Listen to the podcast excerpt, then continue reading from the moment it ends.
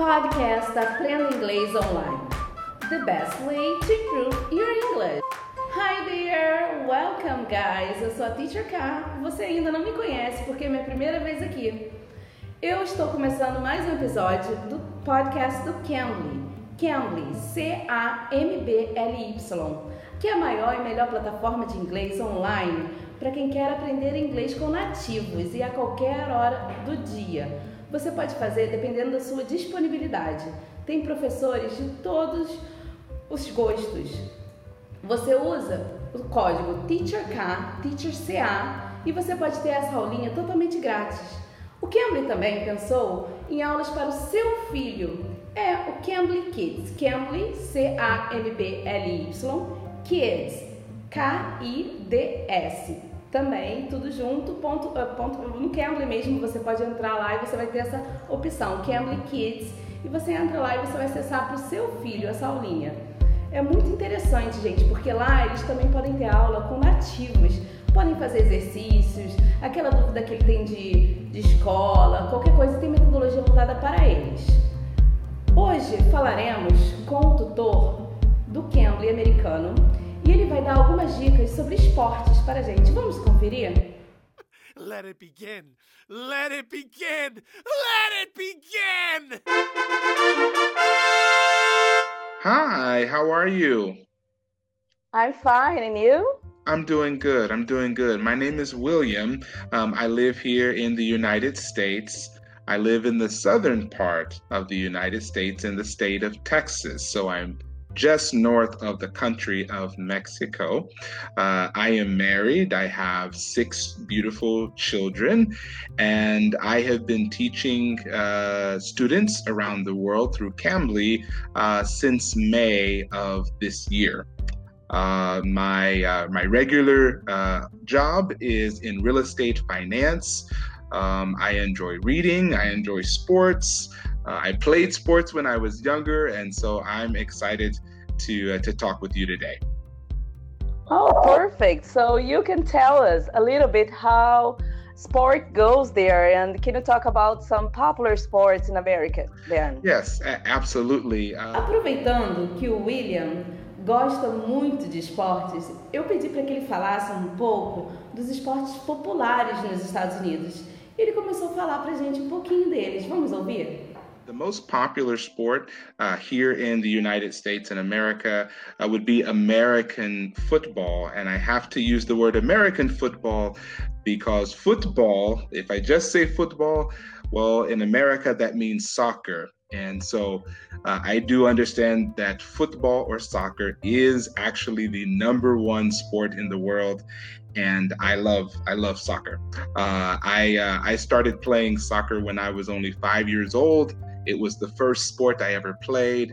And if I could still play, even though I'm old, that would be the sport that I would that I would play.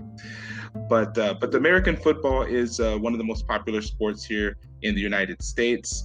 Uh, we have a number of teams. The Super Bowl is seen all over the world and very very popular uh, here. Ele começou falando do esporte mais popular, que é o American Football. American Football é o futebol americano.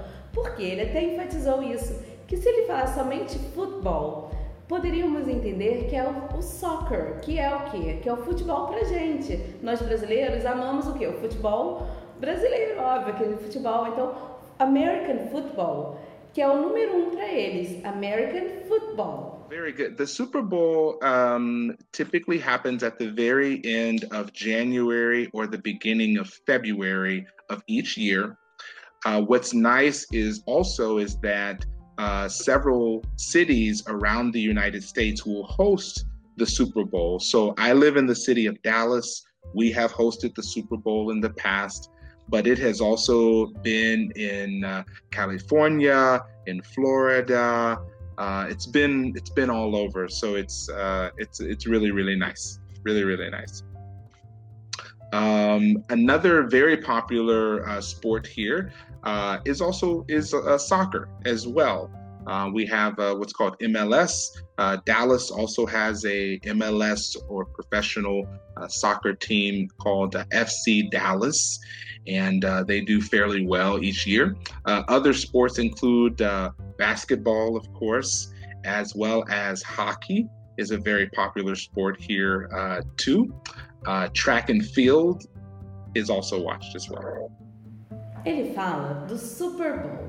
Super Bowl é um campeonato muito popular nos Estados Unidos, em que vários jogadores de futebol americano ficam todos entusiasmados, ficam muito entusiasmados, porque é um momento que eles adoram, é um campeonato muito importante para eles, que envolve os Estados Unidos inteiro. E ele geralmente acontece no, no final de janeiro para o comecinho de fevereiro. E é muito importante, todos os anos acontece esse Super Bowl. Basketball, does it have a competition too? If it does, can you tell me? Sure, sure. Yes, basketball is uh, played from well. Basketball begins in the in the uh, winter, uh, so uh, close to November. Basketball will begin, and it will conclude around uh, the uh, almost the end of spring. So um, the basketball season is very very long.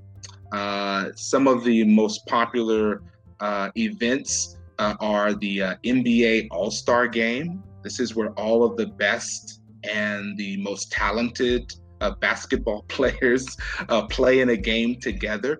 But they also have other nice competitions like the slam dunk contest and the three point contest as well. So it's very, very fun.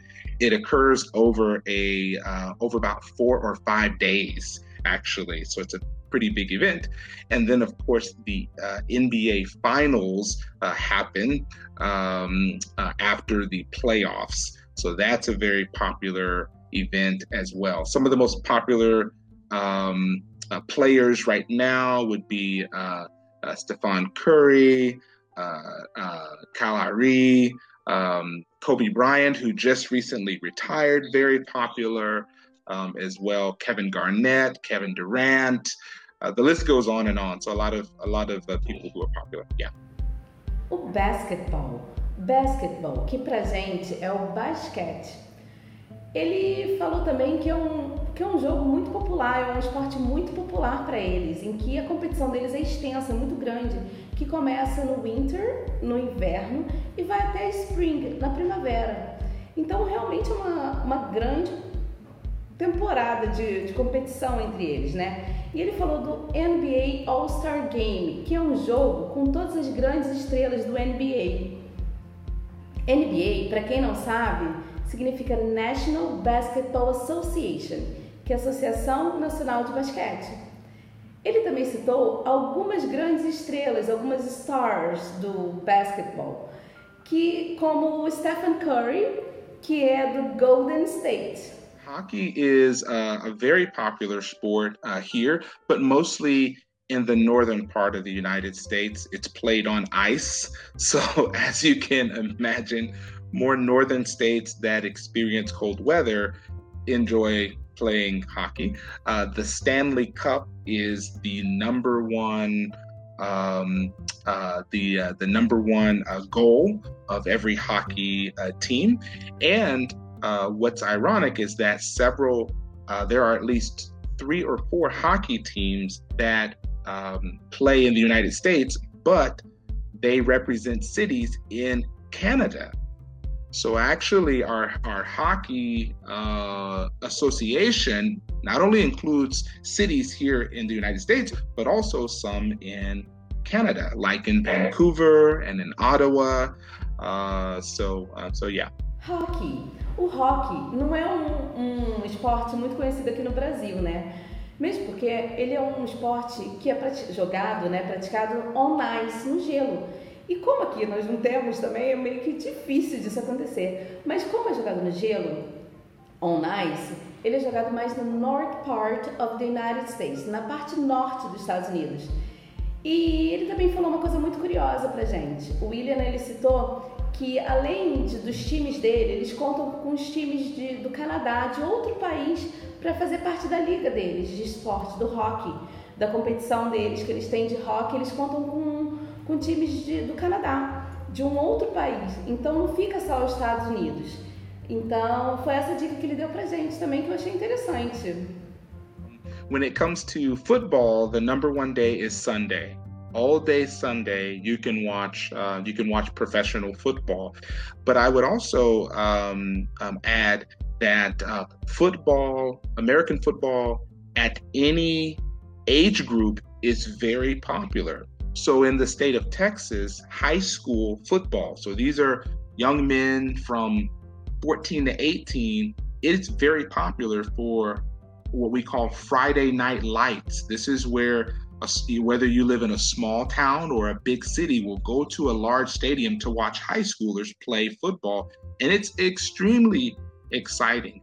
And then on Saturday, all day Saturday, uh, um, universities across the United States, colleges as we call them across the United States, that's when their football games are. So all college football is played on Saturday, and you can from the morning till late at night. Watch as many games as you want. Uh, and it's very, very um, exciting. I've been to some of these games and they are extremely loud. They're very fun. Uh, it, it's a great place to great place to be. And then on Sunday is when professional football is played, but there's also a Monday night game and a Thursday night game. So before I actually took your phone call, I was looking at a Thursday night football game uh, between uh, the Kansas City, between Kansas City Chiefs and the Denver Broncos. So, um, so all of those days are filled up with with American uh, football. Eu perguntei a ele quais os dias especiais que as pessoas, os torcedores, iam aos estádios, assistiam jogos na televisão, e ele focou no futebol no futebol, American Football, né? No futebol americano. Ele disse que os high schoolers, os high schoolers, os alunos de high school, eles têm o Friday Night Lights, Friday Night Lights, que é um grande jogo para eles, tá? Então, onde se reúne todo, toda a cidade, o pessoal ali do, do local, vai tudo para esse jogo na sexta-feira. No sábado acontece o grande jogo dos university students, na verdade ele depois falou que era college students, que são os alunos da, da universidade, que tem esse campeonato aos sábados.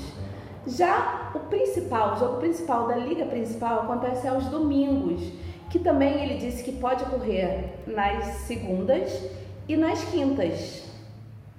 Football. When it comes to basketball, it can be uh, just about on any day that you can imagine. I mean, from Sunday all the way through Saturday, there are games throughout the season that you can attend, and it's very, very fun. I've been to many of them before myself.